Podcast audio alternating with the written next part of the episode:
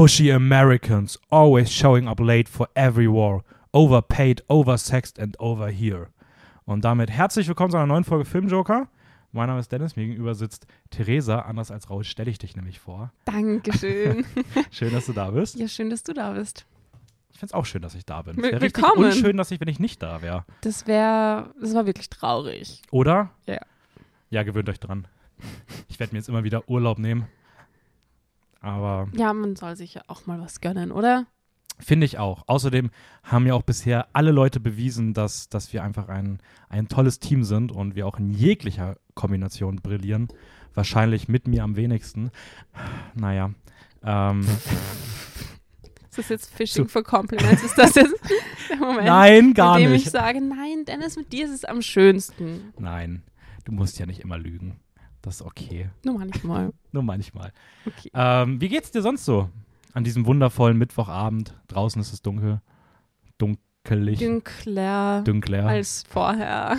True. Ja, ist, ist gut. Ich bin schon ein bisschen müde. Echt? Ja. Hättest du irgendwie was haben wollen, um fit zu werden? Ein Kaffee? Als ich gekommen bin, hast du gesagt, es gibt Wasser und es gibt Tee. Und mehr gibt's nicht. Und da habe ich gesagt, Das Okay. war. Aber ich finde, wenn man müde ist, dann schaltet man weitere Getränke frei. Potenziell Kaffee. ähm, nein, ich, nein, ich muss eh wieder schlafen gehen, sobald ich zu Hause bin, weil morgen muss wieder früh aufgestanden werden für die Arbeit. Und ich hatte heute schon zwei Kaffees und ich vertrage das nicht so. Also ich ähm, sollte nicht so viel Kaffee trinken. Okay. Ja gut, wenn man auch irgendwann schlafen will, ist das natürlich auch, Ja, ist das irgendwie auch wichtig. Aber, ja, ja. Aber es ist doch schön, dass es dir dann trotzdem dementsprechend okay geht. Ja, So.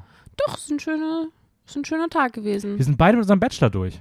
Wir sind beide unsere Bachelor durch. Sogar ungefähr gleichzeitig, oder? Also Ja. du bist ein paar Tage eher offiziell fertig geworden als ich. Ja, also, Aber wir sind beide durch. ja. Das ist unsere, unsere Bachelor-Abschluss-Zelebrierungsfolge. Aber ich irgendwie, also ich habe es jetzt nicht so realisiert, einfach weil das noch nicht da ist. Ich will das am Papier haben und dann können wir darauf anstoßen. Dann sollten wir darauf anstoßen. Kriegen wir das als Papier? Ja, sicher. Das müssen wir uns Echt? ja abholen. Dort müssten Ha. wir nicht uns was abholen, wenn wir das nicht irgendwie physisch bekommen würden, oder? Hm. Okay. Stand das nicht irgendwie so, ja, innerhalb von fünf Wochen bekommst du Bescheid und dann, True. Naja, Irgendwas war da. Das, daran erinnere ich mich auch. ja, irgendwas. Ich werde da nochmal Nachforschungen anstellen, weil das wäre schon cool. Ich hätte schon gern so ein physisches Zeugnis. Ich denke mir halt, die drucken das aus auf so einer Vierzettel. Ich hoffe auf so einem hochwertigen Papier. Ganz So, bestimmt. so eins, das man nie nicht. selber benutzt. Nee, also so viel Geld hat die Uni nicht. So richtig dünn. So, da erwartest du dir zu viel. So, so Löschpapier, so so. Klopapier, was sie beim Mackie mitgenommen Oh haben. Gott, ja, ich hoffe nicht. Aber wir werden diesen Abschluss unsererseits mit ähm, dem Start unserer nächsten großen Animationsfilmstudio-Reihe zelebrieren. Weil jeder, jedes Ende ist auch ein Anfang. Oh, sehr schön. Das heißt, wir müssen uns auch dann irgendwann am Ende dieser Reise schon überlegen, welcher Anfang als nächstes kommt. Ja. Ja, okay, okay. Da haben wir jetzt ein bisschen Zeit. Mhm. Wir werden uns nämlich mit den DreamWorks Animation, äh, DreamWorks Animationsfilmen, kann ich ruhig auf Deutsch sagen, äh, auseinandersetzen und die alle mal ein bisschen besprechen. Das heißt, das hier wird wahrscheinlich ungefähr so sieben Folgen, sieben, acht Folgen, irgendwie Ja, sowas. Mal Schauen wir mal. Wir Also ich glaube, man kann sich da so ein bisschen an die, an die Disney-Reihe orientieren. außer, Wo die dass wir, vermutlich ein bisschen länger gewesen Ja, voll. ist. Außer, dass wir hier ähm, potenziell weniger Filme pro Folge machen. Ja. Damit wir nicht so durchhetzen müssen, damit wir, mehr, äh, damit wir auch mehr Zeit haben, über die Filme ein bisschen zu reden. Genau. Ähm, gleichzeitig vielleicht die Folgen auch nicht ganz so lang werden. Wir schauen einfach mal. Und ja, Wir schauen, was passiert. wir schauen, was passiert. Genau. Das ist irgendwie immer hier so der. Aber Der was Plan. Gleiches ist, äh, dass wir irgendwie so ein bisschen chronologisch, Ah ja, genau. chronologisch nach vorne gehen. Das ist ein sehr guter Hinweis. Aber wir starten zeitlich ähm, später. Ja, ungefähr Ende äh, der 50, 90er. 50, 60 Jahre später so, ne? Nein. doch. Anfang der 90er? Ja. Ja, schon. Wann, war- wann war Disney der erste? vor dem Zweiten Weltkrieg. Ja, ja, aber war das 38, also 37 oder 27? Nee, es war so 37, ne? Ende der 20er kann das Ja, nicht also gewesen sein. das- Da war ja noch gar nicht, da waren ja noch gar nicht so Tonfilme angesagt. Boah, also, das, nee, das weiß ich jetzt also wir grad sind nicht. ungefähr, wir sind ungefähr 60 Jahre später beim, Be- beim Beginn, als wir es bei Disney waren. Wir haben ähnlich viele Filme. wir werden das wieder so machen, dass wir am Ende jeder Folge sagen, wie wir die Filme ranken würden, die wir in der Folge besprochen haben. Wir werden in der letzten DreamWorks-Folge, die wir dann machen werden, auch wieder so ein paar unique Preise verleihen Mhm. unsererseits. Also wir ziehen das wieder ein bisschen ähnlich auf. Ähm, und wir werden wahrscheinlich gefühlt jede Folge über irgendwas, irgendeinen Film aus dem Shrek-Universe reden, weil die einfach sehr, sehr viele haben. also das könnte auch so ein Ah, bisschen... das heißt, äh, Sequels kommen hier auch mit rein. Ist das, was du damit sagen willst? Weil das haben wir bei Disney nicht gehabt. Ja, aber bei DreamWorks zählen die natürlich auch mit zu der, äh, zu der von DreamWorks releaseden äh, Kino-Release-Film. Okay. Außerdem hatten wir das bei Disney auch. das, heißt nannte Shrek sich, 1 bis 4. Ja, das hatten wir bei Disney auch. Das nannte sich bei Disney beispielsweise Frozen 2. Und, ähm, Bernhard und Bianca Bernhard und 2. Bianca Goes to Australia. Da waren wir und überhaupt die größten Fans. Was hatten wir noch? Wir hatten doch noch irgendeinen, oder? Hatten wir nicht noch irgendwas? äh, Ähm, verdammt, ich habe das Gefühl, da war noch irgendwas. noch. Was war denn das noch? Das war Frozen und da war doch noch irgendein zweites Sequel, auch in der gleichen Zeit ungefähr, oder? Oder täusche ich mich? Ich glaube, ich täusche. Äh, hier, ähm, äh, äh, Ralph, Breaks, the Internet. Internet, ja. Ja, die Ja. Man kennt's. Ähm, Ralph. also, auch da hatten wir Sequels Das stimmt, okay, das stimmt. Du hast, und hier haben wir du jetzt hast deutlich, mich erwischt. und hier haben wir jetzt deutlich mehr Sequels. Also wir haben Okay. hier sehr, sehr viele Reihen, äh, wo dann auch immer wieder Teile kommen werden. Mhm. Aber wir schauen einfach mal. Okay. Äh, ich würde noch so ein, zwei Sachen kurz vorher sagen, bevor wir anfangen. Zum einen DreamWorks S SKG heißt die, die, die Firma ursprünglich. Äh, gründete sich 1994 von Steven Spielberg, Jeffrey Katzenberg und David Geffen. Die drei Leute haben DreamWorks gegründet. Die Musik für den legendären Vorspann kommt von John Williams, der auch für alle äh, Steven Spielberg-Filme oder fast alle Steven Spielberg-Filme auch die Musik macht. Das heißt, auch der hat die, den, die, die Musik zum DreamWorks-Vorspann gemacht. Ähm, und es ist ein Studio, was sich dann nach und nach mehr auf Animationsfilme spezialisiert hat. Sie sind auch in einigen Co-Produktionen vertreten gewesen, immer wieder. Ähm, unter anderem waren sie als Co-Produzenten beteiligt an Green Book, Lincoln, A Beautiful Mind und hatten auch gerade in den Anfängen, also bevor sie, sage ich mal so, ich sag mal um die 90er, frühen 2000er rum, haben sie auch einige eigene nicht animierte Spielfilme komplett produziert, wie unter anderem Catch Me If You Can, American Beauty oder Ah, Galaxy Quest. Das haben sie okay. dann aber irgendwann fallen lassen und sich eigentlich größtenteils auf Animationsfilme spezialisiert. Aber spannend, dass sie da am Anfang auch oder? Fand ich auch. Dachte ich sich auch so ein bisschen ausgetestet haben. Wo ich auch sagen muss, ich habe irgendwie das Gefühl, ich habe das Logo auch deutlich öfter gesehen. Also, ja gut, bei den ganzen Das Co-Produ- DreamWorks. Ja, bei den. Co-Produktionen sind sie natürlich auch mal dabei. Aber Mhm. ja, das so vorweg, damit man mal so grob weiß, wo das Studio herkommt. Das haben wir, glaube ich, bei Disney aber auch gemacht, oder? Du So. wahrscheinlich, ja. Ja, mal Könnte ich mir schon vorstellen. Ja, bestimmt. Be bestimmt. Fangen wir an? Fangen wir an. Okay, Es sind heute, wie viele? Sechs Filme? genau. Wie, hast du das irgendwie, also weil du hast ja ausgewählt, hast du das irgendwie zeitlich äh, zusammen, wieso, wieso sind es die geworden in Weil dieser das, glaube Gruppe? ich, die ersten oder? sechs waren. Du warst einfach so, sechs Ja, ist eine gute das Zahl müssen- und das sind die, die ich- wir da reinnehmen. Ja, ich, also ich, irgendwo musste man ja eine Pause machen und ich fand einfach so sechs Folgen, äh, sechs Filme, glaube ich, ganz nett okay. Also da gab es Folge. keinen für. Nö. größeren, Nee. irgendwie thematischen, danach hören die Bibelgeschichten auf Nee, oder nee, nee, nee. Das war einfach. Ich glaube, wir haben, ich habe, glaube ich, bisher einfach immer nach sechs Filmen Stopp gemacht. okay. Und die haben jetzt nicht wie bei Disney, wo es dann irgendwie so Golden Age und äh, Silver Age und. Ja, weil dort Dark haben halt die Age. Filme schon so Sinn gemacht in den Kategorien, in denen wir sie irgendwie eingeteilt haben und Ja, voll. Hier ist das eher, hier muss man sich das eher wie so einen durchgehenden Fluss vorstellen. mhm. Und Mhm. wir werden immer schauen, wie das Wasser zu jeder Zeit gerade so ist, ob es gerade ein bisschen trüber ist, ob es wow. kristallklar ist, dass man auch mal ein Stückchen rausnehmen mag, Mhm. ob vielleicht sehr viel Müll drin rumschwimmt. Also all das. Okay, wow, wow. Oder ob man auch eine kleine Perle am Grund findet. Was für ein Bild du da zeichnest. Oder? Schon, schon sehr schön. Ähm, Wie ist es mit Spoilern? Werden wir da- Ich würde sagen, so semi. So semi. Ja, wir, wir sagen schon ein bisschen was. Ja. Aber wenn es irgendwas gibt, was so voll das Spektakulär. Welch, also ganz ehrlich, welcher der Filme hat denn irgendwas an sich, wo man was spoilern würde? Also, ja, okay, so ein bisschen schon, aber also wenn das jetzt, wenn es irgendeinen Film gibt, der dann wirklich Ich so mein, ja, irgendwie okay, von einem Twist lebt oder der irgendeinen größeren Plotpoint hat, den man vielleicht noch nicht verraten mag, dann lassen wir das auch. Aber sonst sage ich, würde ich sagen, wir reden einfach so darüber. Und es sind ja doch alles auch ältere Filme, die man Ja, vielleicht und es schon. sind auch, es sind auch immer noch animierte Filme, die auch für ein jüngeres Publikum ausgerichtet sind. Das heißt, so komplex sind die auch nicht und so überraschend ist auch nicht, was passiert. Also, Außer vielleicht ein, zwei so. Nein, stimmt schon. Okay. Cool. Nur, dass wir das vorab geklärt haben, weil ja, ja, ich, das weil, weil schon- ich denke, bei Disney Punkt. sind wir schon auch oft davon ausgegangen, dass das einfach so allgemein Wissen ist, dass man die halt kennt. Ja. Ja, stimmt schon. So ähnlich machen wir es ja auch wieder. Ja. Also ich sag mal so, wenn ihr, wir machen das ja auf so einem Level, dass wir sagen, dass zum Beispiel Mufasa bei Disney Lion King jetzt auch nicht so lange überlebt. So, und so ähnlich machen wir das vielleicht auch hier. Wenn ihr sowas, wenn, wenn ihr sowas als Spoiler sehen würdet, dann, ähm, dann, ja, ich weiß nicht, dann, also irgendwie müssen wir auch ein bisschen drüber reden. Ja. Aber Sonst ich glaube, können wir halt gleich an der Stelle dann ja, aber ich glaube, auf dem Level gibt es hier eh keine so großen Spoiler, zumindest in bei der, dem Film bisher. Ja, würde ich auch. Würde ich mich anschließen. Oh, da würde mich allerdings mal zum äh, im Vorhinein interessieren, bevor wir anfangen. Ja. Ähm, wie bist du bisher so gegenüber DreamWorks Animationsfilmen aufgestellt? Kennst du einen Großteil? Kennst du sie eher nicht? Was sind so deine Vorstellungen, Erwartungen, wenn du sie jetzt wieder siehst?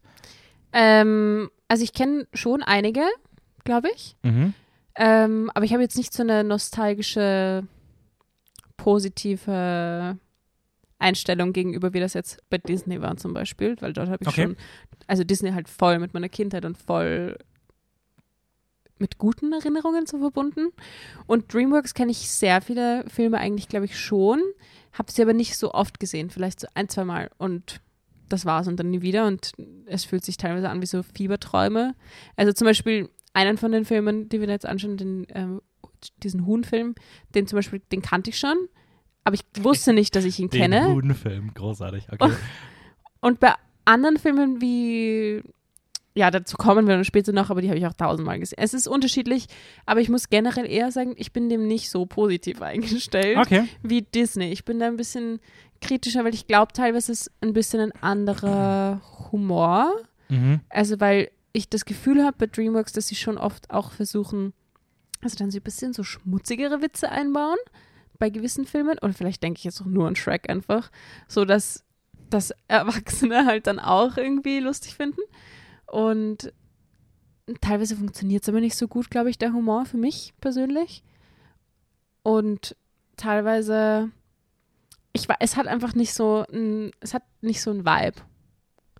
Es hat nicht so ein Vibe bei mir. muss Okay. ich sagen. Okay, okay. Ja. Wie, wie siehst du das oder wie ist das bei dir? Also ich muss sagen, dass ich überraschend wenig DreamWorks-Filme kenne. Also ich weiß gar nicht, ob ich überhaupt groß welche kannte, bevor wir jetzt die Reihe angefangen haben. Also ich glaube, das Einzige wäre so, vielleicht so How to Train Your Dragon und Kung Fu Panda. Mhm. Ich habe Shrek mal irgendwann gesehen gehabt, aber dann konnte ich mich gar nicht erinnern. Also auch wirklich super unbewusst geschaut. Ähm, Gleiches gilt für so ein, zwei andere Sachen, aber ich kannte das meiste eher nicht. Mhm. Ich habe auch nicht so das, das, ich habe schon das Gefühl, dass ich auch eher viele eher nicht mögen werde. Ja. Das war zumindest so meine, meine Vorstellung, bevor ich jetzt angefangen habe. Ich kann die Punkte, die du sagst, sehr verstehen. Ich teile das meiste auch davon. Ähm, glaube aber, dass ich generell schon auch jetzt, nach den Filmen, die ich jetzt schon gesehen habe, das sind jetzt die, die wir heute besprechen, plus ein paar, die jetzt beim nächsten Mal dann irgendwann kommen, Mhm. äh, schon bisher auch so ein leichtes Gefühl von positiv überrascht habe. Zumindest Okay. vereinzelt. Ja, okay. So einige bestätigen genau das und ein paar andere sind dann auch, dass ich mir denke, so, hm, ist ja eigentlich doch auch ganz recht viel, recht paar Ausreißer. dabei. So, also, Ja. ähm, okay. Eh, es wird sicher ein paar Ausreißer nach unten und nach oben geben, aber. Okay, dann Und wir werden sehen, was kommt. Das stimmt. Yep. Ihr werdet auch sehen, was kommt, beziehungsweise werdet ihr hören, was kommt. So ist Und wir es. beginnen jetzt am Beginn unserer, unserer Flussreise des DreamWorks Rivers und äh, schauen, wir, ob wir am Ufer irgendwelche kleinen Ameisen finden und beginnen mit Ants. Schön. 1998. Mhm. Der, der erste Film, wobei sich das auch immer wieder ein bisschen, je nachdem, wo man nachliest, ist irgendwie nie ganz klar, ob Prince of Egypt oder Ants der erste Film ist, weil das irgendwie zwei unterschiedliche Departments sind. Ja, also wurde vielleicht zeitgleich daran gearbeitet oder? Ja, ich finde das ein bisschen seltsam, weil bei, ähm, bei, bei Wikipedia stand unter DreamWorks nämlich beispielsweise so der Debütfilm Prince of Egypt und dann ein Satz später und nach 26 DreamWorks-Filmen beginnend mit Ants, wo ich mir denke, so ihr widersprecht euch in zwei Sätzen. So im selben Absatz. Aber Okay. wir beginnen jetzt einfach mal mit Ants. Okay. Ähm, magst du was dazu sagen, um was es geht, oder soll ich? Ähm, Wie du Bitte, be möchtest. bitte beginn du. Okay, dann machen wir immer abwechselnd, darfst du danach, Na gut. wenn du möchtest. Ja. Na, na, okay. Äh, der Ants übrigens, Fun Fact, ähm, im gleichen Jahr rausgekommen wie A Bug's Life, ein weiterer animierter Ameisenfilm von Pixar, Mhm. ähm, handelt von einer neurotischen Ameisen, Arbeiterameise, die Z heißt, äh, die in die rebellische Prinzessin Bala verliebt ist, aber nicht wirklich von ihr wahrgenommen wird, weil er ist ja nur ein kleiner Arbeiter. Also äh, schleust er sich, indem er den Platz tauscht, in die Armee, um irgendwie aufzufallen. Und denkt, er kann so ein bisschen den Helden spielen und das ist ja alles ganz easy. Aber dann landet er auf dem Schlachtfeld. Auf einmal bricht wirklich der Krieg aus unter, den, unter, eines, unter einem blutrünstigen, ähm, wie nennt man ihn? Kommandanten? La Ach so. Generals? Irgendwie sowas, dass so eine Heuschrecke irgendwie. Irgendwie so eine Larve oder sowas. Eine Larve? Ja, halt die, die sprühen so irgendwie so ekelhaftes Zeug. Ekelhaftes Larvenzeug. Ja. So Säure. Mhm. Es ist Ähm, grün und True. Ja, okay, stimmt. sauer. Ja, okay, doch. Aber auf jeden Fall so ein böser, böser General. Böser Käfer. Ähm, und ja, das ist so ein bisschen die, die Basic-Line. Dann hat man so eine Arbeiterameise, die irgendwo im Krieg ist, Kriegssetting. Er will eigentlich nur die Prinzessin haben. Ja, Sie dann ist bricht er rebellisch. irgendwie aus aus dem, aus dem Bau und dann ähm, gehen sie auf eine Reise, bleiben dort circa zwei Sekunden und dann dann- fliegen sie wieder zurück. Und dann geht es wieder zurück. Ja. Und dann wird der ganze Ameisenbau irgendwie angegriffen und er wird zum Retter der Welt. Wie immer. Der Wie man- Ameisenwelt. Wie man es wie man's erwarten kann. So ist es. Wie, Vom unfähigen, unwichtigen zum Helden der Geschichte. Mh, zum sympathischen Helden der Geschichte. Sympathisch, findest du?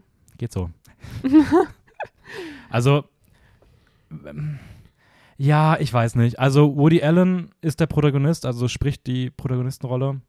Und irgendwie fand ich die Besetzung komisch. Ich fand auch sein Voice-Acting irgendwie eher seltsam. Ich fand es aber irgendwie passend, dass das seltsam ist, weil ich den ganzen Film irgendwie ein bisschen seltsam fand. Ja. Und ja, ich weiß nicht. So, er hat mir jetzt nicht so gut gefallen. Hm. Bugs Life ist besser. Ich wollte gerade sagen, ich kannte den Film schon.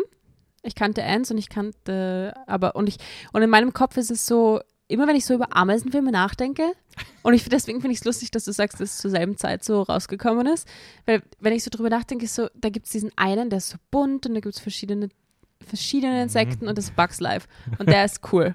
Und dann gibt es diesen ander, anderen Ameisenfilm und den fand ich immer so schlecht Ja. und ich war ich ich mag die Optik auch überhaupt nicht. Der Film ist so schlecht optisch gealtert. Wirklich, aber den fand ich halt auch schon vor 20 Jahren kacke.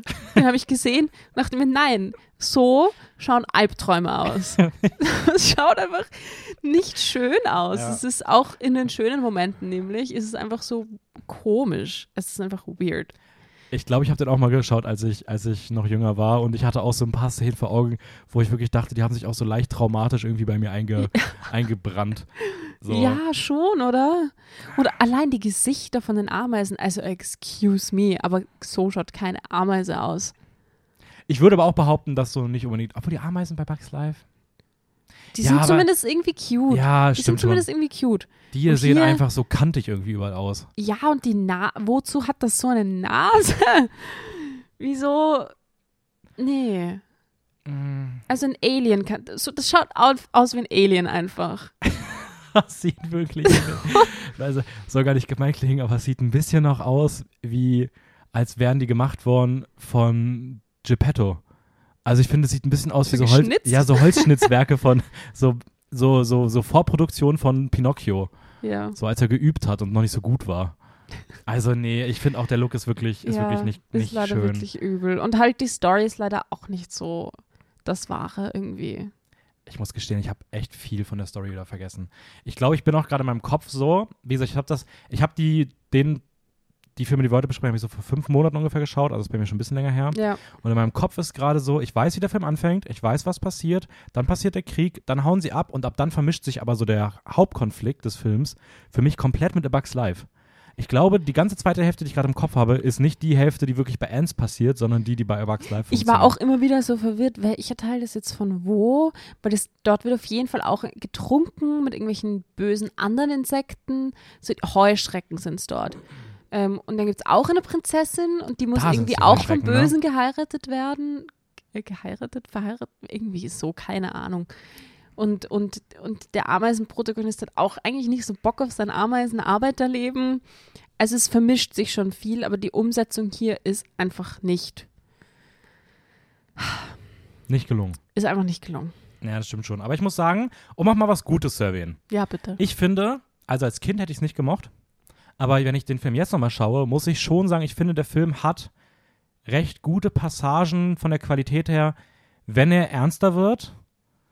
Allerdings nur, wenn man ihn halt nicht als so Kinderfilm sieht. Also ich finde schon so dieses, wenn er dann wirklich so diesen, diese Kriegsseite zeigt, das ist da schon teilweise wirklich cool gemacht so, wenn man, wie gesagt, an den Film herangeht und nicht erwartet, dass man jetzt einen Kinderfilm sieht. So, weil da hat er schon auch sehr düstere Momente ja, klar. äh, Ja. fängt das irgendwie recht authentisch ein. Ich verstehe halt nicht ganz, warum der Film dann immer wieder dazu zurückwechselt und irgendwie so super kindliche Dialoge nimmt, weil ich weiß nicht, also als er gemacht wurde, irgendwie musste sich ja ausgerichtet haben, so für wen war der gemacht? Also sollte das ein Film sein, der eher ein so, sage ich mal, jugendlicheres Publikum anspricht mit seinen ernsteren Themen oder sollte es halt voll die kleinen Kinder ansprechen mit den Dialogen? Aber irgendwie finde ich es komisch, dass er beides macht so und Ich glaube, er versucht halt beides irgendwie zu machen, aber nimmt sich von beiden so ein bisschen die falschen Teile raus. ja, stimmt schon. Ja, ich fand auch eigentlich das Finale zum Beispiel eigentlich ganz cool, wie sie dann das Ganze retten und wie das da, keine Ahnung, I guess, wenn ich was Gutes sagen muss. Und dann, ähm, wie es am Ende so wegzoomt und man sieht so, es sind alle nur ein kleiner Teil von irgendwas und es ist Ja, oder, true, oder, true. oder diese Insekten, wo sie da sitzen und teilweise machen sie so witzige Sachen. So, diese Insekten sitzen einmal im Kreis und der eine sagt irgendwie so, boah, stell dich vor, wir sind einfach nur so ein kleiner Teil von einer, von einer Welt, die irgendwie viel größer ist, als wir uns überhaupt vorstellen können. So die Lagerfeuergespräche. Man denkt sich so, boah, haha, wer von uns hat das nicht schon mal Ja, gehört true, am true. Lagerfeuer? Und äh, so gewisse Sachen sind eh ganz, ganz. Ja, es sind immer wieder Passagen drin, die auch schon funktionieren so. Ja. Ähm, und was man auch nicht vergessen darf, es war einer der ersten computeranimierten Filme der Filmgeschichte. So, neben Toy Story. Na, Toy. Story war das bei Pixar und äh, Ants dann aus dem Hause. Ja, und für den Dreamworks. ersten schaut Toy Story doch um einiges besser aus. Ja, obwohl da auch wirklich so ein paar ähm, sehr, sehr scary Animations drin sind. Okay, habe ich auch schon länger nicht mehr Da, gesehen, da, muss ist ich zugeben. dann, da ist Ants dann konsequent schlechter. mhm. Aber so, wenn man wirklich so, so Einzelmomente rausnimmt, da muss sich Toy Story auch nicht verstecken. Also sind wirklich Szenen bei, die sind wirklich richtig creepy. Okay, na gut. Aber Den habe ich tatsächlich auch schon länger nicht mehr gesehen. trotzdem also. sieht der um, um Welten besser aus. Ja. Ähm, ja, Ja. ja, Ja, gut. ja. Ähm, das Poster ist auch ganz cool, Das Poster mit dem, zeig mal. wo der da einfach so draufsteht, auf einem Stein, die Ameise, Oh ja, true. und freut sich und ist so, yay. Ich glaube, das habe ich geändert. und dann, hä? Ich glaube, ich habe das nicht mehr bei, bei Letterbox. Das kann man ändern? Wenn man Patron ist. Du meinst, wenn man zahlt? Wenn man zahlt für Letterbox, dann kann man auch sein Poster ändern. Dann kriegt man aber auch coole Statistiken über sein eigenes Profil und über sein Sehverhalten. Das ah ja, ist entscheidend. okay. Und man kann sein Poster ändern. Das ist natürlich voll Mhm. wichtig. Finde ich auch. Okay. Okay, gleiches Jahr, besserer Film, Prince of Egypt. Ja.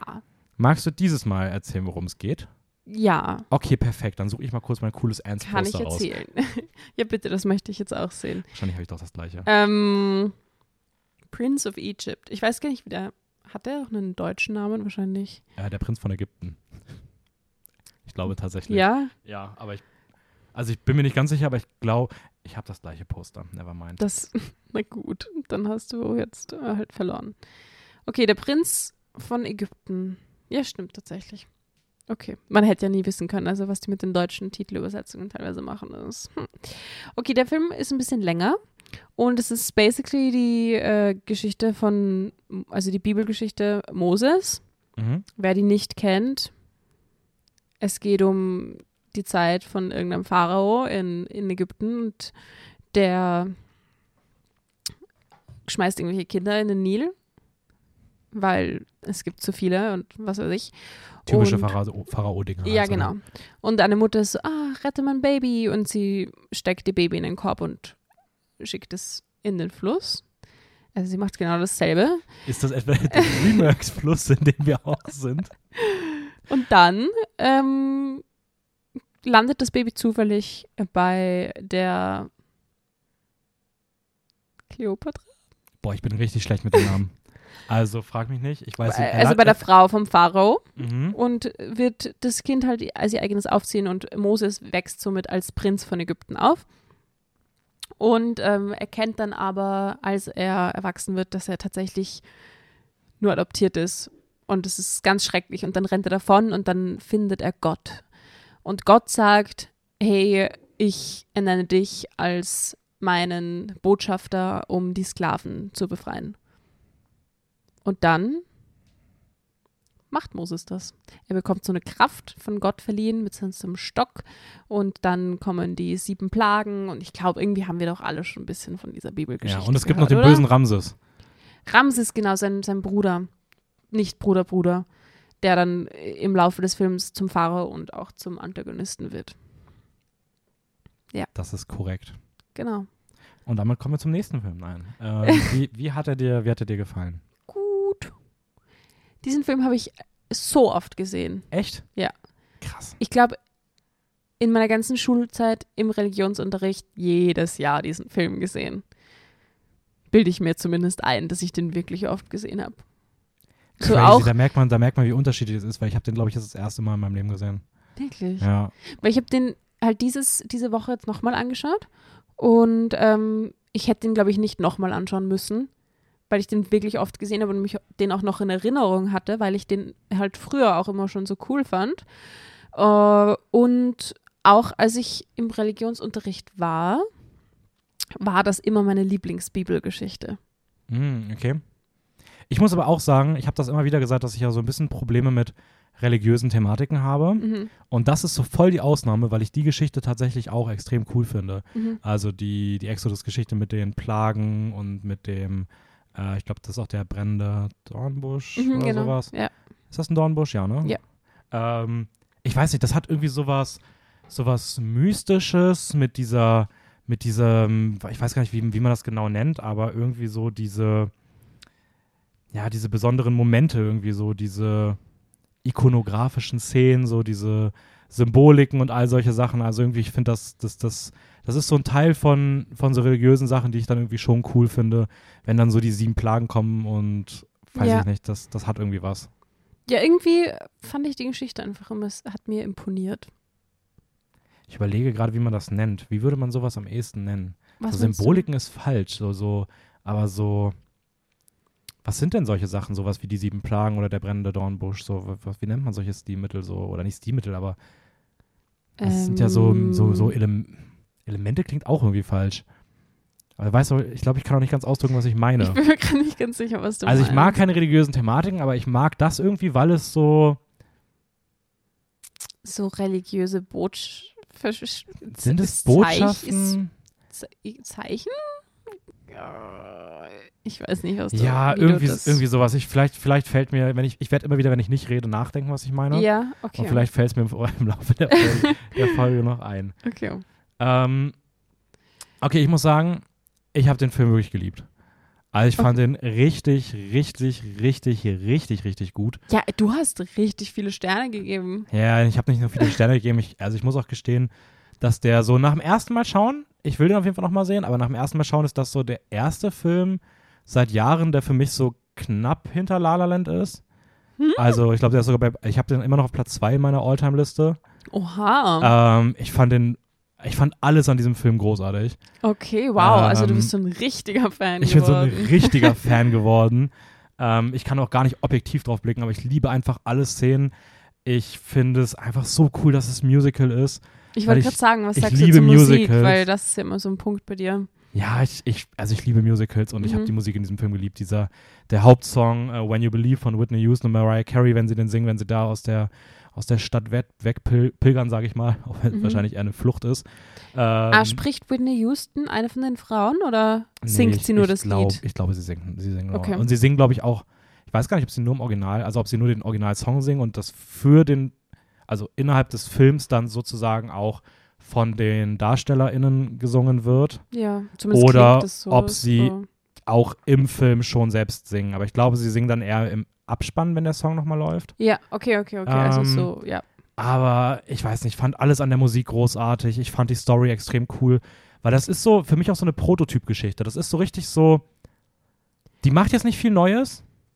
Aber es muss sie irgendwie auch nicht, weil es, es ist ja auch so eine bestehende, sag ich mal, eine Bibelgeschichte. Das heißt, da kommen ja, also die, die Bibel hat ja auch, so wie die Bibelgeschichten erzählt, darauf basieren super viele Arten, Geschichten zu erzählen, bis in die heutige Zeit hinein. Mhm. Ähm, du hast coole Figuren und was das, also wie da manches, manche Shots aussehen, ist wirklich der absolute Wahnsinn. Das stimmt, ja. Also dieser, dieser Moment, gerade auch am Ende, wenn das, äh, wenn das Meer geteilt wird, ist einer der, der schönsten Shots, die ich, glaube ich, je gesehen habe. Das habe ich, ich habe das auch früher immer so geliebt, diese Szene oder auch, was ich mir jetzt gedacht habe, ist diese, dieser, äh, der Anfang, wo sie das Baby so wegschickt. Mhm. Diese Szene ist mir so im Kopf einfach, also es hat sich so eingebrannt, dieser Film.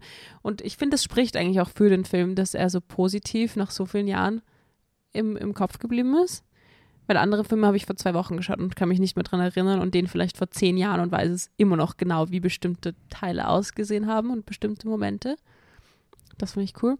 Und dann auch, da wo sich das Meer teilt, das sieht man so und ist so, ja, das Mhm. ist einfach, das können einfach Filme so. Du, du liest so eine Geschichte, du kannst es dir vielleicht vorstellen oder vielleicht nicht und dann zeigt er dir das und ist so, genauso würde man sich das vorstellen und es nie in Worte oder Bilder fassen können und dann Na, voll. schafft er das einfach. Eig- Also so echt schön gesagt, so das bringt ziemlich auf den Punkt so. Und vor allem ist diese Optik im gleichen Jahr entstanden wie Ants. Das ich- Wer hätte das Das gedacht? möchte ich einfach nochmal noch mal betonen. Also, naja, jeder hat seine Stärken und jeder hat seine Schwächen. Und Ähm, Stärke natürlich auch in den ganzen ähm, Voice Actors und Actresses, die Oh da ja. beteiligt waren. Krasser Von Cast. Ralph Finn bis Mitchell Pfeffer, Sandra Bullock und so weiter. und so Jeff und so. Goldblum. Patrick Stewart sehe ich gerade, ist auch dabei gewesen. Wirklich, wirklich viele, viele Namen, die man da so. Die Timothy Chalamet und Emma Stones der 90er. Wie ich Ja. Geil. Kann man bestimmt so sagen, oder? Ich finde es immer wieder lustig, sich das so in Erinnerung zu rufen, dass wenn wir heutzutage über diese äh, jungen Stars der Filmbranche reden, dass einfach vor 30, 40 Jahren dann so Leute wie, weiß ich nicht, Sandra Bullock, Jeff Goldblum einfach das waren. So, Mhm. das finde ich einfach total absurd. Weil ich die Schon- heute mit so ganz anderen Leuten irgendwie assoziiere. Ja, und so werden unsere NachfolgerInnen, die unsere Filme dann so in 30 Ja, Jahren. ich stelle mir, ah, es wird schon cool zu sehen sein, jetzt wo ich auch mit so richtig mit Filmen so, so reingekommen bin, irgendwann so in 40 Jahren irgendwie so einen Film zu sehen, wo, weiß ich nicht, Timothy Chalamet einfach nochmal so ein Cameo hat als abgehalferter alter Mann, der irgendwie in so einem, in so einem Actionfilm nochmal da ist, um irgendwie so ein paar coole Sprüche zu sagen. Glaubst du, dass er solche Filme machen ich wird? weiß es nicht. Du, du weißt nie, was passieren wird. Aber ja, das ist auf jeden Fall äh, der Film. Ist er bei dir im Laufe der Zeit, ähm, würdest du sagen, also ich, du hast ihm, wie viel hast du ihm gegeben? Wie viele Sterne? Viereinhalb? Vier? Okay. Ähm, ist er bei dir beim mehrfachen Schauen irgendwie runtergegangen, hochgegangen, gleich geblieben? Weil das wäre für mich ein guter Indikator, ob ich den nochmal schaue oder ob ich ihn einfach bei dem positiven. Boah, das ist so Eindruck schwer lasse. zu sagen, weil ich habe den halt jetzt einmal gesehen, aber sonst in der Schulzeit einfach oft. Aber das ist schon so lang her. Ich, es ist, ich habe keine Ahnung. Ich habe den wahrscheinlich das erste Mal in der Volksschule gesehen. Ja, Okay. Das ist bei euch so die ersten. So die erste vier, Schule, in die vier, du kommst. Vier Jahre? Ja. ne? Okay. Genau. Krass, so früh schon. Ja. Du wirst aber auch ganz schön düster. Ich habe den sicher mit sieben, acht oder so das erste Mal gesehen. Ah, So eine gute Bildung. Österreich einfach. Da weiß man, da weiß man Qualitätsfilme zu zeigen. Ja. Wir haben ja. uns im Englischunterricht Two and a Half Men geschaut. Naja, Du, es kommt auch auf die, auf die LehrerInnen an. true. Okay, Okay, weiter geht's. next up. 2000.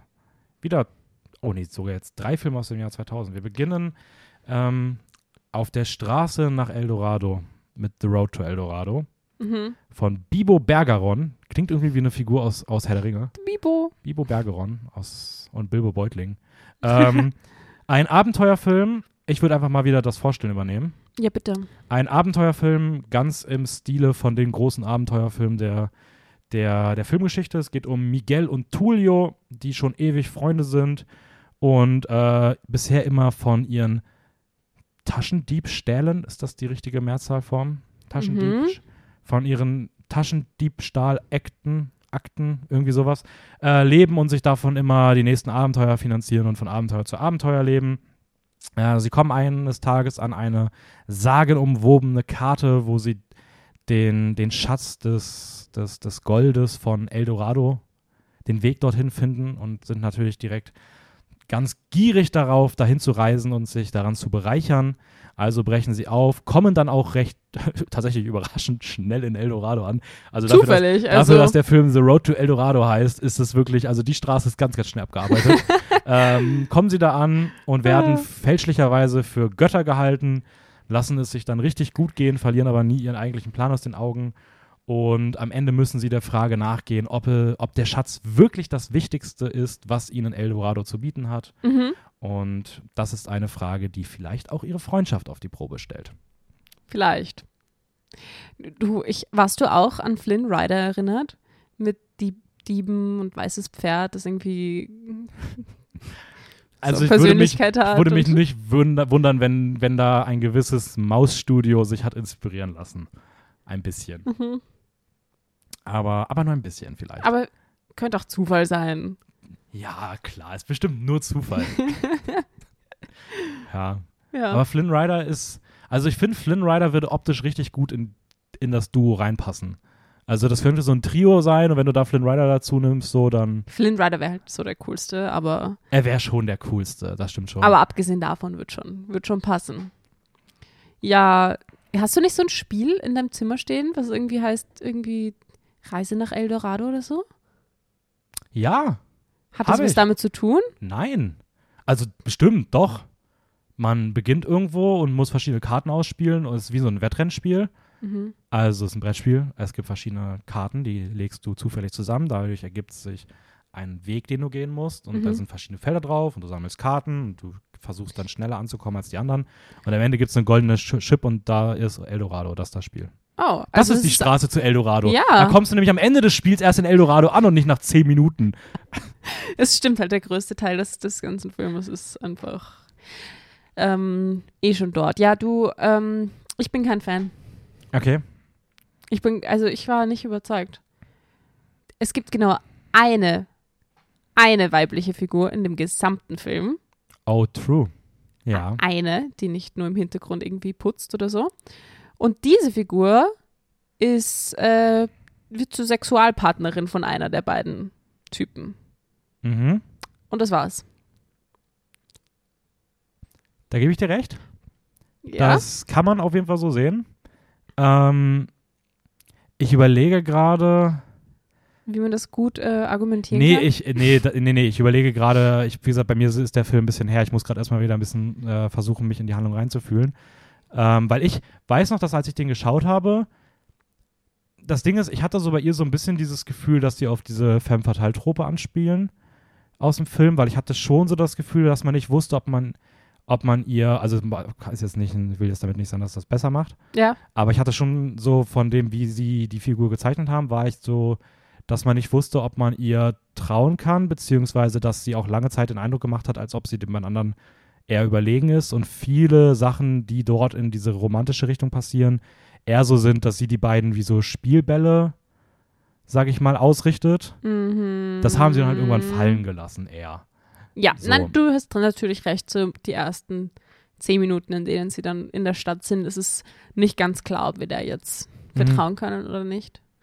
Weiß nicht, ob es das so Weil wettmacht. Denn, Nee, das auf gar keinen Fall. Also, weil, also ich habe mich bei dem Film damals, weil ich auch so ein bisschen Probleme mit der Figur hatte und auch mit so ein, zwei anderen Thematiken. Also ich glaube, der Film bietet auch schon viel Potenzial dafür, äh, dass du da das ein oder andere Problematische drin siehst, was Mhm. zumindest spannend wäre zu ähm, analysieren und sich damit auseinanderzusetzen. Ja. Äh, deswegen habe ich mich damals bei dem Film explizit ein bisschen eingelesen und mal auch so geschaut, wie der generell so aufgenommen wurde, weil ich auch gerade bei dieser, ähm, ich finde, der hat auch schon so ein bisschen diese Kolonialismus-Kritik, Voll, die man anwenden kann Dazu, ja. ähm, dass du halt, weiß ich nicht, du hast halt die beiden Weißen, die irgendwo in so ein ähm, in so einen antiken Ort kommen wie Eldorado und dort als weiße Götter verehrt werden Mhm. und da irgendwie die Leute eigentlich nur ausbeuten wollen, was dann so der Plottreiber ist. Und dann hast du den Bösen, der einfach so ein exotischer Voodooist ist, ja. Aber Und dann am Ende werden sie noch zu den weißen Helden. und am Ende werden sie zu den weißen Helden. Das war so der, der ursprüngliche Aspekt, mit dem ich da hingekommen bin. Ja. Beziehungsweise ich frage mich dann aber auch so trotzdem, wo da so explizit ausgerechnet die Kritik herkommt, aber bei zum Beispiel einem Film wie ähm, The Princess and the Frog, glaube ich, bei Disney, wo ja dann auch Dr. Facilier auch schon so vom Aussehen eher so ein bisschen exotisch gezeichnet wird, auch Voodooist ist und dort die Kritik wieder nicht ist. Ja, stimmt. Deswegen finde ich es interessant, warum das bei dem Film kommt, ob es dann daran liegt, dass es irgendwie leichter ist, die Kritik festzumachen, weil es halt wirklich in diesem, okay, das ist Eldorado, wir sehen hier auch dieses, dieses, diesen, Es diesen ist Dschungel, dieses Volk, ja, keine Ahnung. es ist vielleicht. halt offensichtlicher und sowas. Ähm, und Ja. das ist auch der Aspekt, der mich bei dem Film wirklich so eher am meisten stört. Same. Aber mich interessiert, wenn du das recherchiert hast, weißt du noch, wie da, was du da rausgefunden hast, wie das angekommen ist, der Film? Äh, er ist sehr gemischt angekommen. Also es gab sehr viele Leute, die ihn des gerade deswegen kritisiert haben. Mhm. Ich weiß aber auch, dass der Film, natürlich spricht das jetzt nicht für alle und es gibt, wie gesagt, immer Ausnahmen. Wir, wir können hier nicht alles abbilden. Das ist größtenteils natürlich auch unsere eigenen Meinungen oder halt irgendwelche Bubble-Meinungen, die man irgendwie so findet. Aber was ich auf jeden Fall recht viel auch gefunden habe, ist, dass der Film gerade in der zu groß, also nicht zu Großteilen oder zumindest zu Teilen, sage ich mal, in der LGBTQ-Plus-Community sehr gefeiert wird, weil Aha. er eine dort gesagt eine queere, polyamoröse Dreierbeziehung lesbar macht, in der Miguel und Tulio als gay und bi lesbar werden und die Frau dann halt es nicht in dieser hetero Romanze endet, sondern am Ende auch ein Ende nahelegt, was viele Leute als halt queere, polyamoröse Beziehung deuten und lesen. Das war auch so eine, Weil sie eigentlich zu dritt in den Sonnenuntergang reiten. genau. Okay. Und auch, wie gesagt, die beiden, ich zeige gerade Anführungszeichen, Freunde halt schon auch eher so inszeniert werden, dass man da auch denken kann, dass da mehr zwischen denen ist. Das war auch was, was ich auf jeden Fall auch während des Schauens schon selber irgendwie auch so Vibes bekommen hatte. Am Anfang so ein bisschen. Am Ich finde, so find, da gibt es auch immer wieder so Szenen, weil ich finde schon, dass das viel, was dann später auch, wenn dann so diese, ich sag mal, diese Hetero-Beziehung irgendwie losgeht, finde ich schon, dass da irgendwie auch so viele Eifersuchts-Vibes. Ja, aber eher von dem ähm, Miguel, also der Blonde, Mhm. dass, der, dass es eher so ein bisschen so was Einseitiges ist, wenn man das so. Ja, ich, ich weiß nicht. Also ich fand's, ich fand's auf jeden Fall interessant, gerade auch, weil der Film halt am Ende mit diesem Dreiergespann irgendwie, irgendwie endet. Aber Ja, doch. es so richtig, so richtig schlau daraus geworden bin ich auch nicht. Aber ich fand es auf jeden Fall eine interessante, einen äh, interessanten Aspekt, den man, den man mit reinnehmen kann und den ich Ja. irgendwie, den ich so nachträglich bei dem Film irgendwie ganz cool fand, weil das halt, wie ich finde, für Animationsfilme 2000er definitiv was sehr Ungewöhnliches ist. Und ich meine, das kriegt, also wenn das wirklich so intendiert ist und ich finde, man hat dafür Ansätze, dann Doch, ist doch, das was, was. Disney und Pixar bis heute nicht hinkriegen. Also Das stimmt. ähm, ja, deswegen mochte ich den Film eigentlich ganz gerne insgesamt, so auch wenn er halt schon einige kritische Aspekte so hatte. Ist aber auch nichts, was ich nochmal schauen muss. So. Ja, einmal hat gereicht, sehe ich auch so. Vor allem, ich mag auch diesen Abenteueraspekt eigentlich ganz gerne bei Filmen und der kam mir einfach viel zu kurz, weil es so halt, wie gesagt, nach einem Viertel des Films irgendwie vorbei ist. Ja. Ähm, dafür fand ich für mich persönlich den Humor eigentlich über weite Strecken recht unterhaltsam. Ähm, aber ich glaube, das ist auch Geschmackssache. Ja, bestimmt. Ähm, aber wo warst, wo wärst du bei dem eher so von den Sternen her? Zweieinhalb.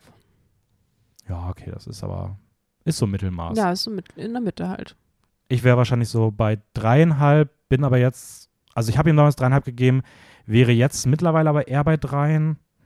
Irgendwie sowas. Mhm. Dreieinviertel. Wenn man das bei Letterbox machen dürfte, wäre es wahrscheinlich, aber So dreieinviertel. dreien, ich hätte so 3,2, 3,3, glatt 2 irgendwie, aber ähm, okay. Okay. Ähm, ich weiß nicht, was äh, als nächstes zeitlich. Äh, Ähm, die, wie hast du es vorhin so schön genannt? Die rennenden Hühner? die Hühner. Die Hühner. okay, der ist bei mir auch schon am längsten her. Mhm. Das ist auch wieder ein Film, den ich schon kannte. Und das ist das, was ich gemeint habe. Das ist wie so ein Fiebertraum. so ein, ich kannte ihn, aber im Andersatz denkt man sich so, habe ich mir das nur erträumt, dass es so einen Film gibt?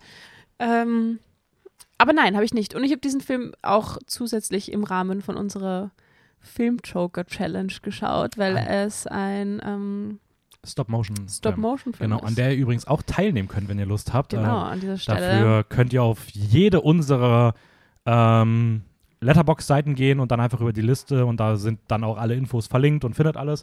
Ähm, wenn ihr da Lust drauf habt und noch 52 Filme dieses Jahr schauen wollt, dann nehmt da gerne dran teil. Genau. Oder man muss ja nicht bei jedem mitmachen, aber vielleicht ein bisschen Inspiration ähm, Mhm. kann man sich da schon rausholen. Ähm, genau, und da habe ich mich für Chicken Run entschieden. Ähm, 2000 immer noch sind wir und ähm, okay, das ist jetzt wirklich schon länger her, aber ich glaube, ich schaff's. Es geht um eine Hühnerfarm, Mhm.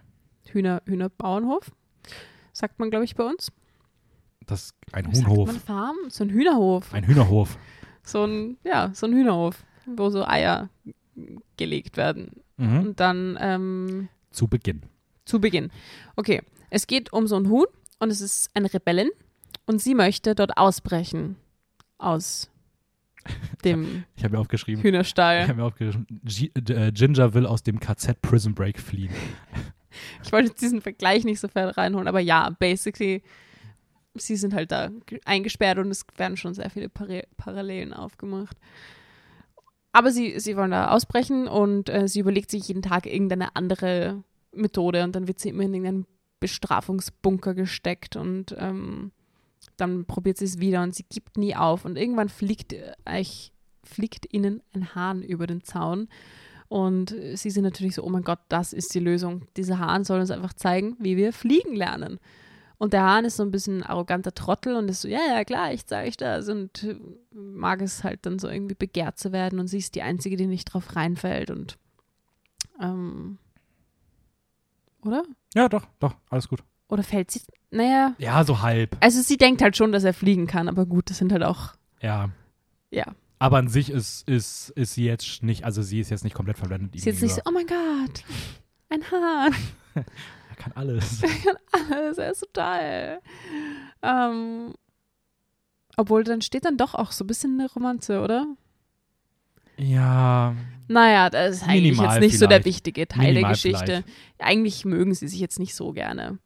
Ähm, sie, zumindest ja, äh, das war's, nicht. das war's eigentlich, Ja. war das der Inhalt. Äh, Sie Ähm. versuchen halt dort auszubrechen und äh, dann gibt es halt noch so einen Bauern und so eine Bäuerin und die sind alle irgendwie alle sehr wütend und Ja, Ja. vielleicht äh, muss man noch sagen, dass es dann irgendwann ein bisschen dringender wird auszubrechen, weil die Besitzerin, Mrs. Tweedy, ah ja, großartiger Name übrigens, ja, äh, aus der Farm dann einen Schlachthof machen will. Genau. Und äh, dadurch natürlich. Sie denkt, sie kann dann mehr Geld verdienen, indem sie die Eier weglässt und stattdessen ähm, einfach mal ein bisschen Kapitalismuskritik. Chicken Pot Pie produziert. Ja, der Hahn heißt übrigens Rocky. Ich finde alle Namen in diesem Film großartig. Ginger, Rocky und Mrs. Tweedy. Wie kann man so coole Namen sich ausdenken? Ähm, ja, das äh, ist Chicken Run. Eine Co-Produktion, nicht komplett alleine von DreamWorks, sondern zusammen mit Artman Animations gearbeitet. Mhm. Äh, die, den werden wir öfter aus dem Weg, äh, über den Weg laufen. Die haben dann auch die, oder den Wallace Gromit-Film noch mitproduziert. Die sind halt bekannt für ihre Knetfigur Stop-Motion-Filme. Mhm. Ähm, so schauen das scharf und so. ja, aber die sind, Geht dann auch ich, in die Richtung, glaube ich. ja, aber die sind, glaube ich, dann kein DreamWorks. Aber schon Aber Schaf ist, glaube ich, auch, ich. ich glaube, ist auch von Artman sogar. Weil es optisch dem auch Ja, so voll. ähnlich ist. Und die haben einfach, also ich, also ich kann jetzt schon mal sagen, das wird wahrscheinlich, werde ich das bei jedem Artman-Film sagen, aber ich liebe diese Filme, weil die haben so einen, die haben so einen geilen Humor und die sind so kreativ und so filmreferenziell. Du hast hier eine Sequenz drin, komplett aus Indiana Jones, wenn sie in dieser Maschine ist und vor, ich weiß gar nicht, was das ist, aber ich, ob sie von einem Ei wegrennt oder sie rennt auf jeden Fall von so irgendwas weg, vor so einer Kugel. Und das ist wie der Moment, wenn in Indy in der ersten Indiana Jones aus dem Tempel flieht und dann werden Sachen von Ah, links und ja, rechts ja, geschossen ja. und der Ball kommt. Und das ist die Stimmt. gleiche Szene hier drin. Du hast der ganze, wenn sie ausbrechen wollen, wegfliegen. ist angelehnt an der Flug des Phönix aus 1965.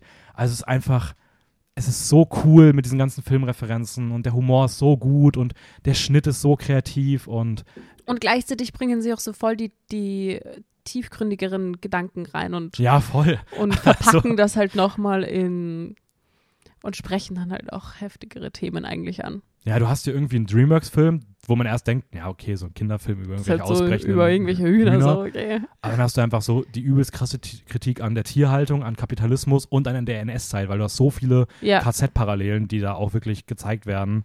Ähm, ja, keine Ahnung, das ist einfach. Also dieser ganze Film ist, ist wirklich, wirklich, wirklich, wirklich toll gemacht. ja, sehe ich auch so. Vielleicht, ich weiß nicht, ob er mich so komplett mitgerissen hat. So, weil auch so ein paar Passagen ich dann nicht so 100% fühle, einfach so zum, zum Mitkommen. Ich finde, Artman hat schon, hat schon Besseres gemacht, Mhm. aber ich weiß nicht, ich habe einfach nichts auszusetzen. Das ist, das ist doch so ein Film, den könnte ich immer wieder schauen. Als Kind hätte ich den wahrscheinlich gar nicht gemocht. Ich wollte gerade sagen, ich kannte den als Film, das war wie ein Fiebertraum. Ich mochte den, glaube ich, auch optisch nicht so gerne. Weil hat ich sich das jetzt geändert? Ja, ich glaube, jetzt kann ich halt irgendwie so ein bisschen die Technik ein bisschen mehr appreciaten und dieses Stop-Motion-Ding.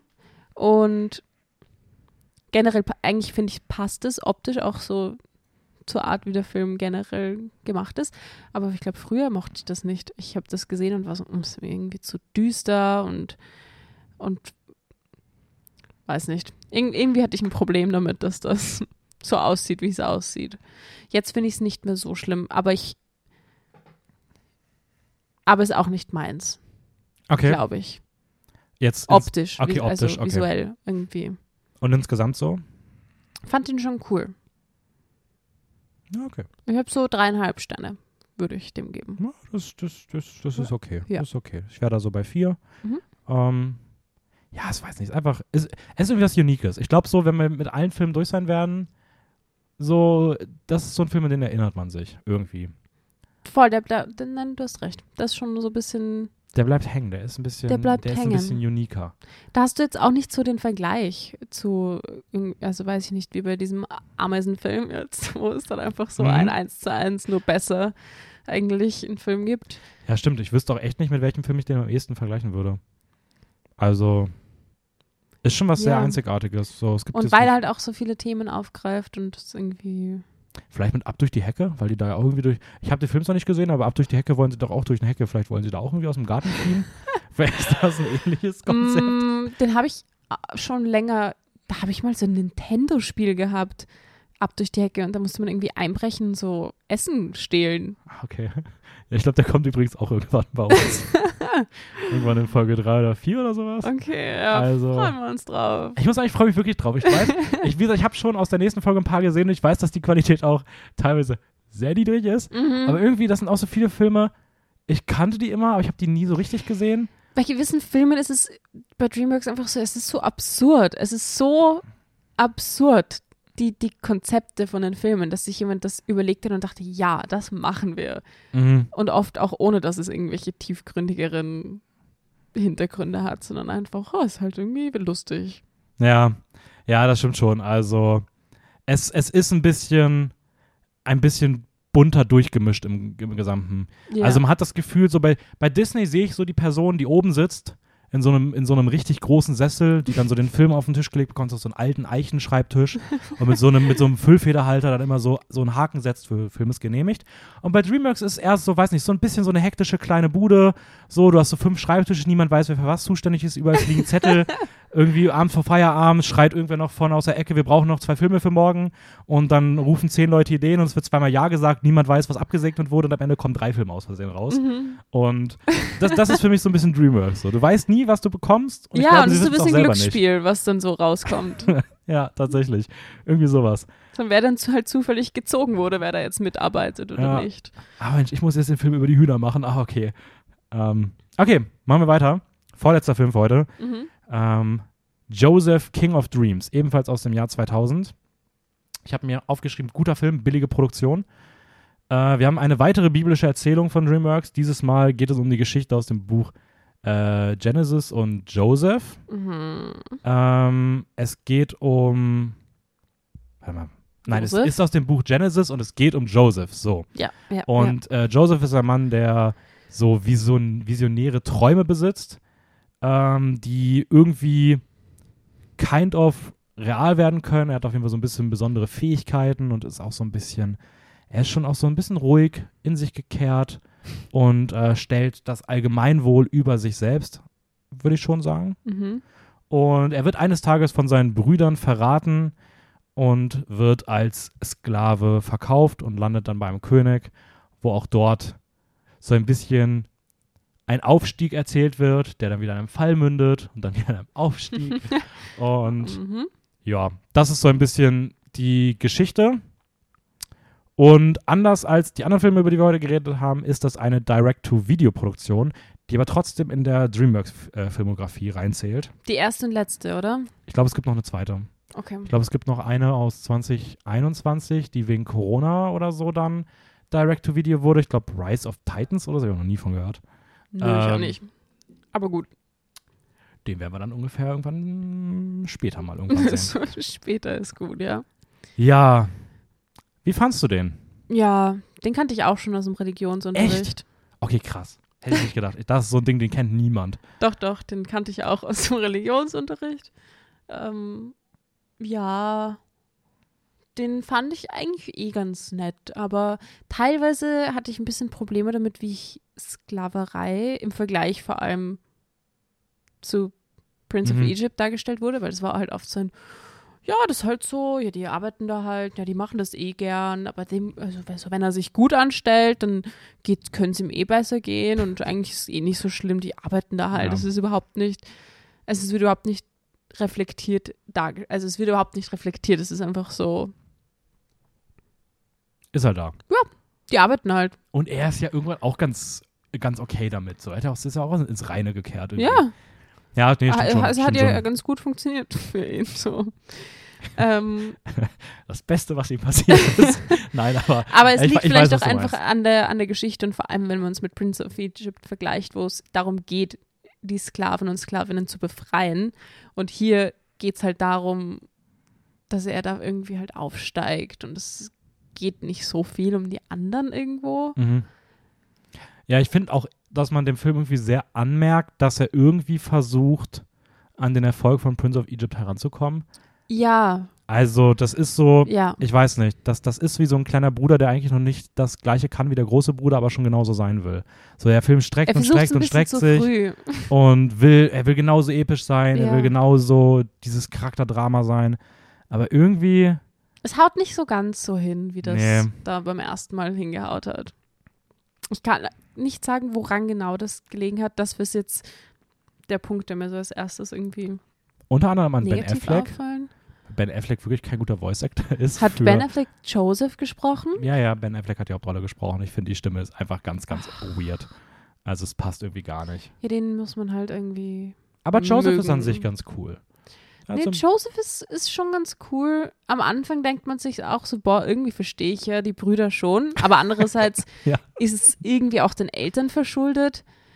Man denkt, boah, der jüngste, das jüngste Kind ist natürlich immer so ein bisschen auf einem Podest und dass die Eltern aber so in, ach, du musst nicht arbeiten, du bist besonders. mhm. Aber gut, ist halt die Story so. Ähm, er bildet sich halt die ganze Zeit einfach ein, er ist halt was Besonderes. Und er macht es aber nicht auf so eine ungute Art. Ihm wurde das halt gesagt von so Babygröße auf. ja, voll. Was soll er denn anderes denken? Also eigentlich sind die Eltern die AntagonistInnen in diesem So Film. nämlich. Das, und das kommt einfach auch zu kurz. Ja.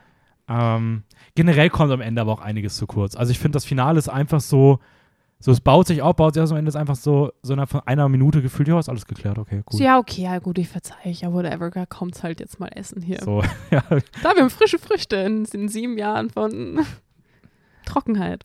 Ja, ich weiß nicht. Ich fand den auch animationstechnisch eher mittelmäßig. Ich fand die Dialoge teilweise nicht sonderlich gut. Ähm, aber die Traumsequenzen sehen toll aus.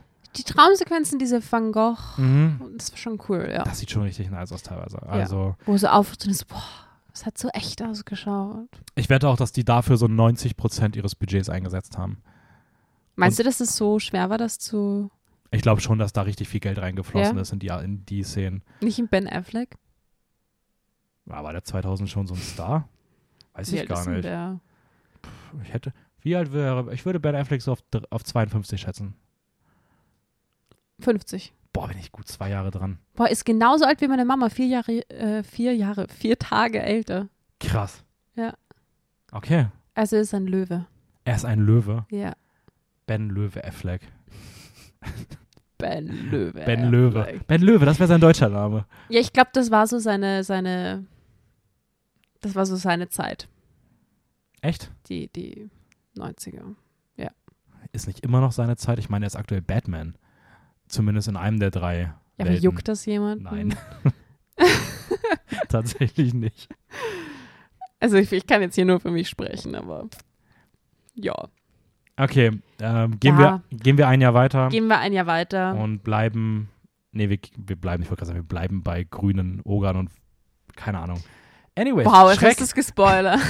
Shrek 2001. Ähm, der ist eigentlich komplett animiert, oder? Also die anderen Mhm. schauen schon noch so ein bisschen gezeichnet aus. äh, ich weiß es tatsächlich gar nicht, ob der komplett äh, computeranimiert Also ist. optisch ist er schon so. Aber irgendwie, er hat sich schon gut gehalten.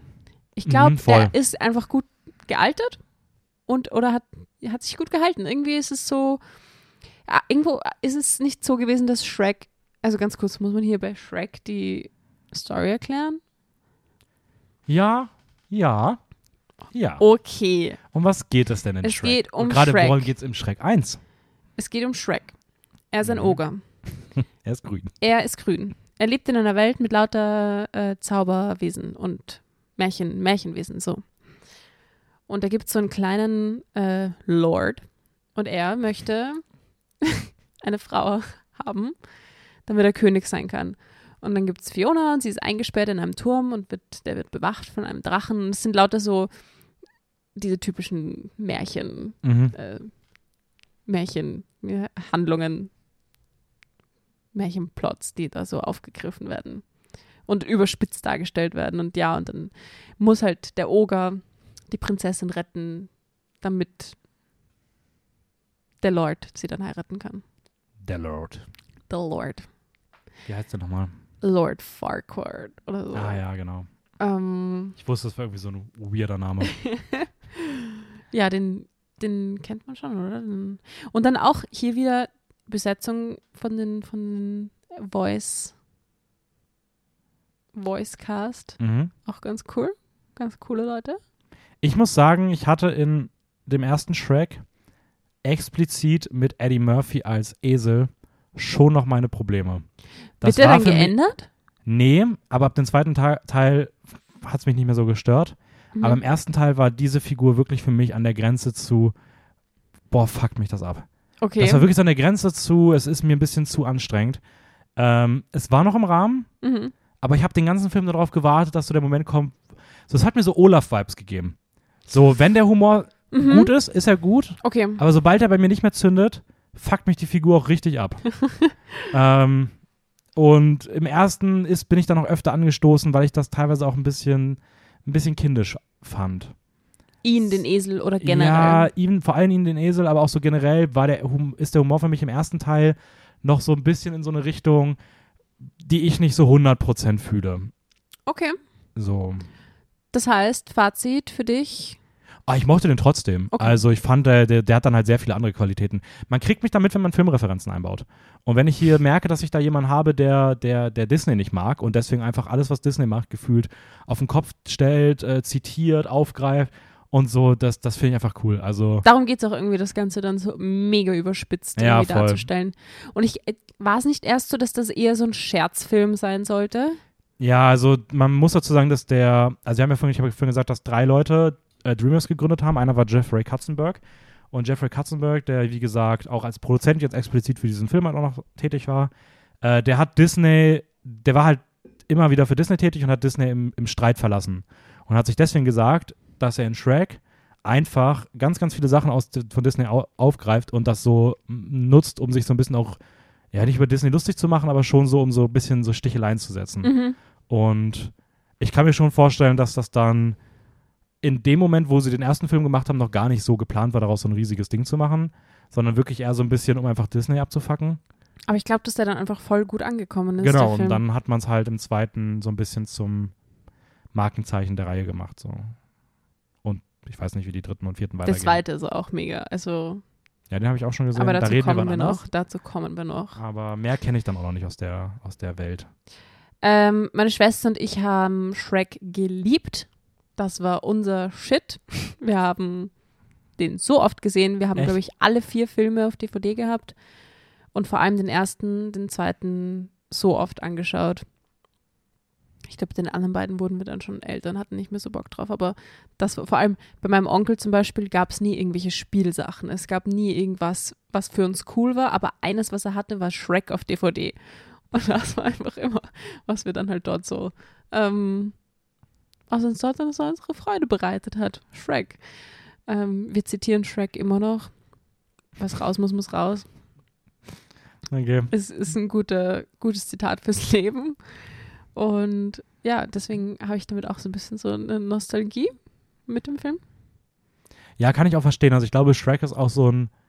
Ich glaube, das ist so ein Film, wenn man den als, als, als Kind schaut, dann, dann mag man den auch richtig gerne und kann damit immer so richtig viel anfangen. Ich glaube, dass der Humor meiner Schwester sehr geprägt ist von diesem Film. Wage ich jetzt hier zu behaupten.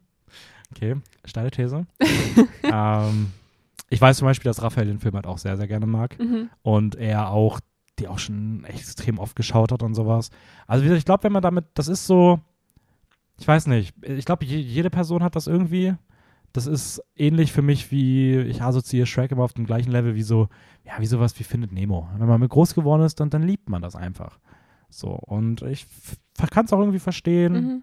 und ich finde es auch nett und Shrek ist auch ein cooler Film, um davon irgendwie geprägt zu werden. So. Nee, aber ich, also ich weiß nicht, ich glaube, ich weiß nicht, ob ich den überhaupt gemocht hätte, weil es überhaupt nicht mein Humor eigentlich war oder ja halt das Kind war und jetzt wi- ist. Oder ob ich einfach so irgendeinen Punkt wollte, der dann für uns beide und so, was so unser Ding sein kann, bei meiner Schwester und mir. Mhm. Ich glaube, er hat ihr immer viel besser gefunden. Ich meinte, ja, cool. Okay, Klar machen wir das zusammen, wir Ja. schauen die zusammen. genau. Quality Time. Ja, halt, ich glaube, das war so unterbewusst zumindest ein bisschen. Also, wenn ich den jetzt mit Findet Nemo vergleiche, hat Nemo aber tausendmal gewonnen. Also ich habe beide erst recht spät gesehen Mhm. und ich würde sagen, ja, Nemo wäre für mich auch vor Shrek, Mhm. aber eher knapp. Okay, weil Nemo, Nemo war so die andere DVD, die mein Onkel hat. Siehst du, ich wusste, es sind die beiden Filme. Ich wusste, das ist ein guter Vergleich aus irgendeinem Grund. Ähm, ja, ich weiß nicht. Also ich muss sagen, ich finde beide ähnlich gut. Ähm, nee, also, nein, da ist schon, da ist schon nochmal Weltenunterschied. nein, bei Shrek ist das Drehbuch deutlich besser. Es ist schon irgendwie ein bisschen genialer geschrieben mit den ganzen Referenzen und wie alles zusammenhängt und wie viele, wie viele stereotypische Sachen auf den Kopf gestellt wird, wie auch diese ganze Romanze sehr untypisch erzählt wird, obwohl sie dann trotzdem irgendwie der typisch ist. Also es funktioniert als Mainstream-Film und trotzdem macht es genug anders. Ähm, es ist schon auch teilweise in so Handlungsplots sehr, sehr kreativ gemacht.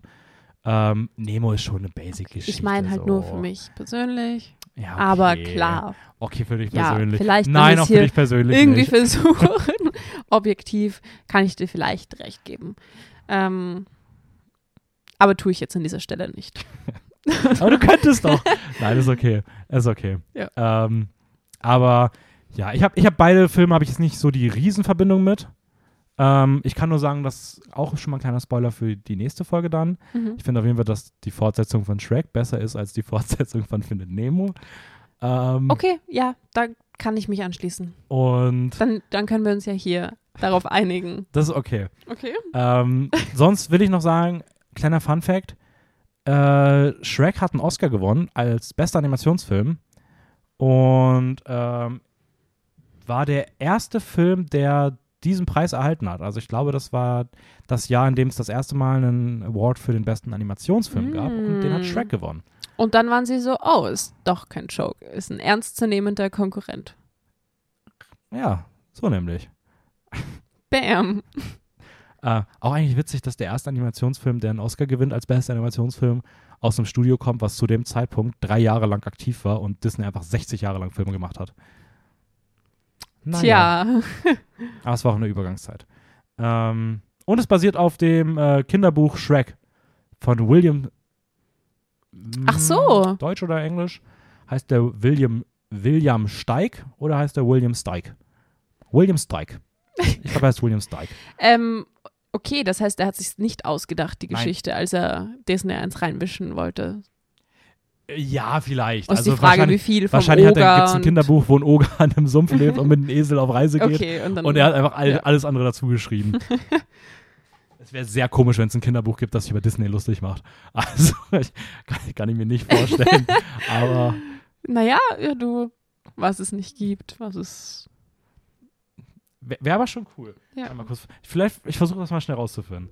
Ähm, wir können aber schon mal ähm, am Ende der jetzigen Folge kurz darüber reden, ähm, welchen Film wir heute am schwächsten fanden Ja. und welches unsere Top 3 waren. Und ich würde sagen, du darfst mal mit dem, ähm, mit dem schwächsten deiner Meinung nach anfangen. Ants. Das ging schnell. Ja. Da würde ich mich anschließen. Den brauche ich wirklich nicht mehr sehen. Echt nicht? Warum nicht? Also ich finde es ja fast schon ärgerlich, dass ich mir den überhaupt anschauen musste. Tut mir leid. Ach komm, der hat schon gute Elemente. Der ist so ein cooles Plakat bei Letterboxd. Mhm. Ja, eh, aber für das Plakat muss ich mir den Film nicht anschauen. Ja, nein, ich, ich kann es ich, ich kann's schon verstehen. Also ich, ich, ich finde es, ich glaube, es gibt, wird, noch deutlich schlimmere geben. Ja, bestimmt. Also ich Leider. glaube, dass ich am Ende nicht in den Flop 5 sein wird. Vielleicht Ich, nicht mal in den Flop 10.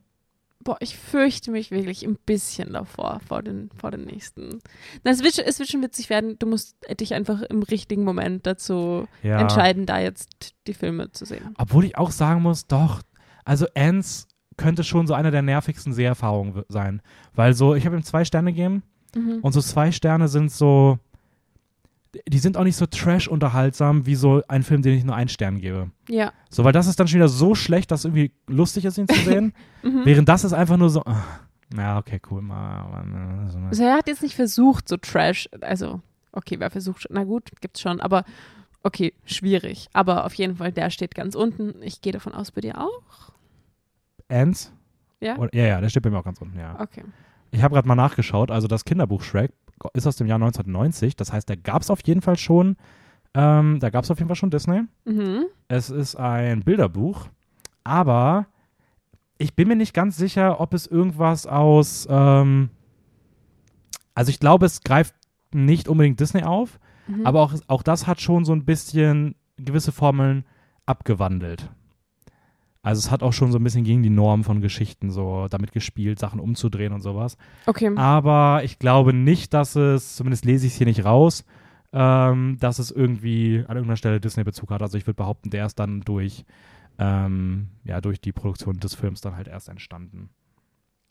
Okay, okay. die drei, die drei Favorites der heutigen, der heutigen Folge. Was wäre für dich auf. Wir machen mal deine drei zuerst. Was wäre dein Platz drei? Ähm, tja. Ich würde sagen Chicken Run. Oh, ich habe gerade einen vergessen. Okay. Ja, mhm.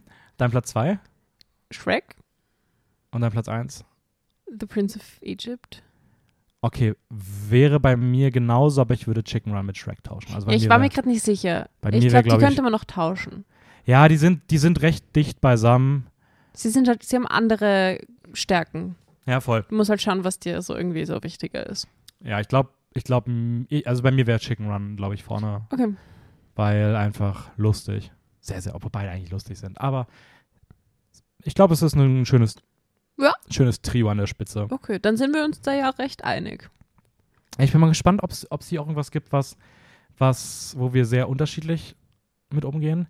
Ich habe das Gefühl nicht so, weil ich glaube, dass DreamWorks in den, innerhalb der Filme schon wirklich sehr, okay, entweder sind sie wirklich auch gut Mhm. oder sind sie wirklich schlecht.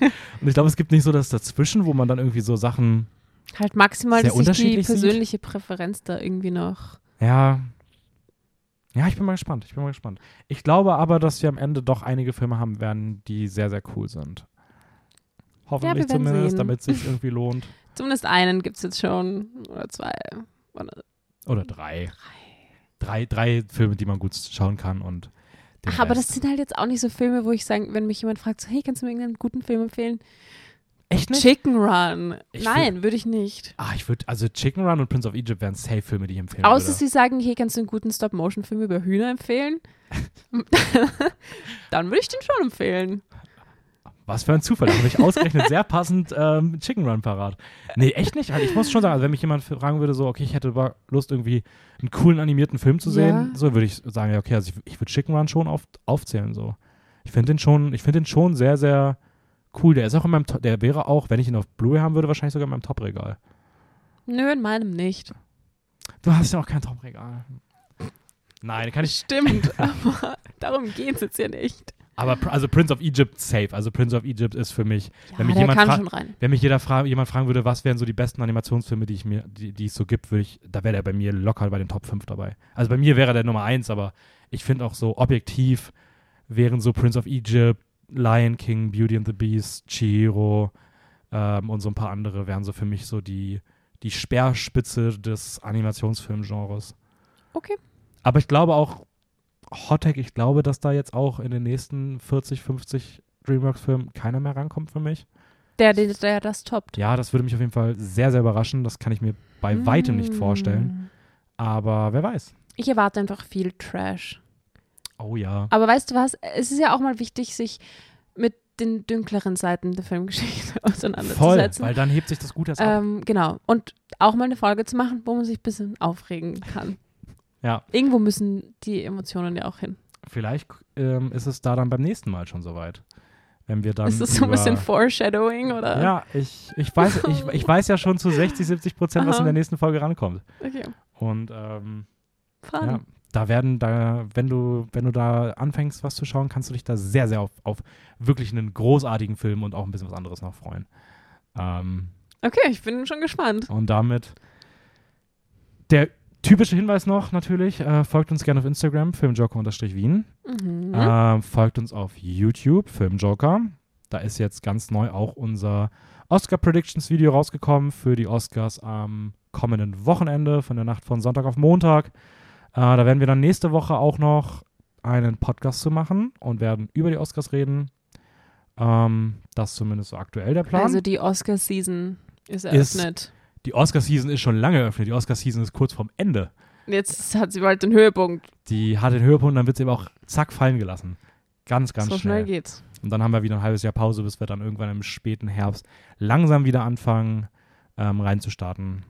So ungefähr. Okay. Cool. Ja, Hat cool. Spaß gemacht, Ja, super war's. oder? Super war's. Jetzt erstmal jetzt erstmal was Gutes heute Abend schauen. Na, mal sehen. Wir finden was. Was Besseres auf jeden Fall. Im Vergleich zu Ants. Im Vergleich zu Ants auf jeden Fall, ja.